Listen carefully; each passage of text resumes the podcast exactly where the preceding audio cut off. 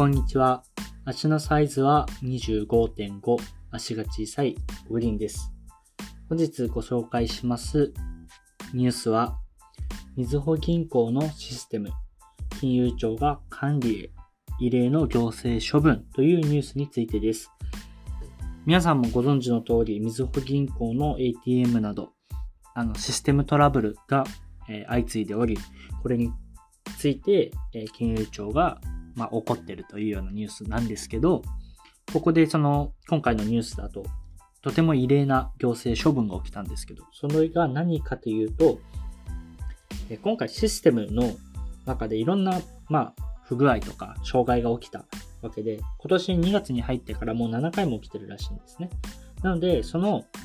システムをどうにかしろよ、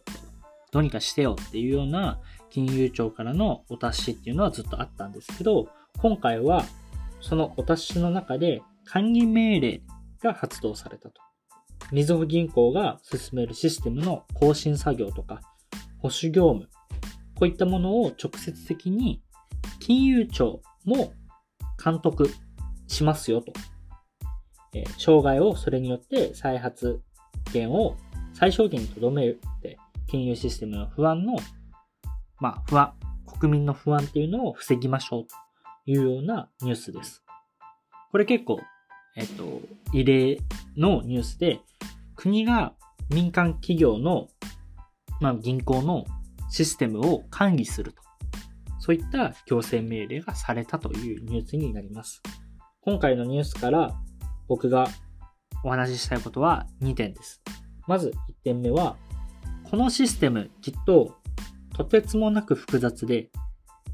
えみずほ銀行の社員の中で全貌を分かってる人っていうのはいないのかなというふうに思っています。うんとシステム自体も古い部分もあったり、新しく作り直した部分もあるらしくて、まあ、基幹システムの緑っていう基幹システムがあるらしいんですけど、それは2019年に4500億円をかけて完成させたらしいんですけど、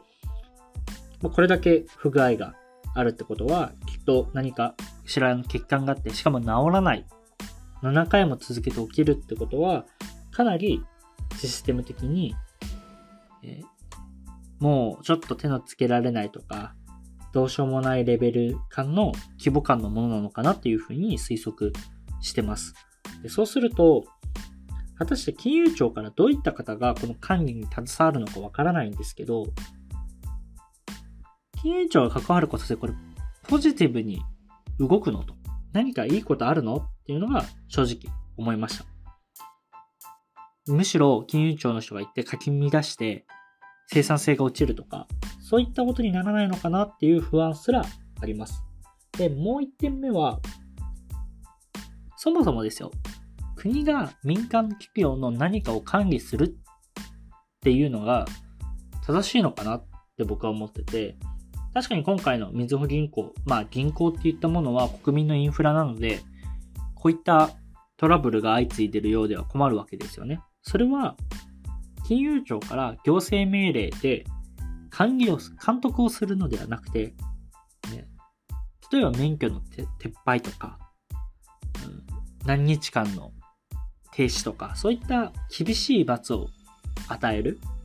方が適切なんじゃないかなって僕は思ってるんですよ。あくまでも民間のサービスなので、民間が主で動くと。ただ、まあ、国全体に影響を及ぼすような場合は、しっかりと国の金融庁とかからお達しがあって、国が管理するのではなくて、国から今のままじゃ免許停止にしますよとか、そういった形に持っていくっていうようなやり方の方がいいのになと個人的には思うんで、なぜこのようにしたのかとか、うん、これによってどうしっかりと変わっていくのか、また何か問題があった時に、じゃあ責任は今までみずほ銀行だったのが金融庁も管理してますよね。じゃあ金融庁も悪いですよねってなるのか。そこら辺がかなり気になるニュースでした。はい。今日のニュースは以上になります。ではまた明日お会いしましょう。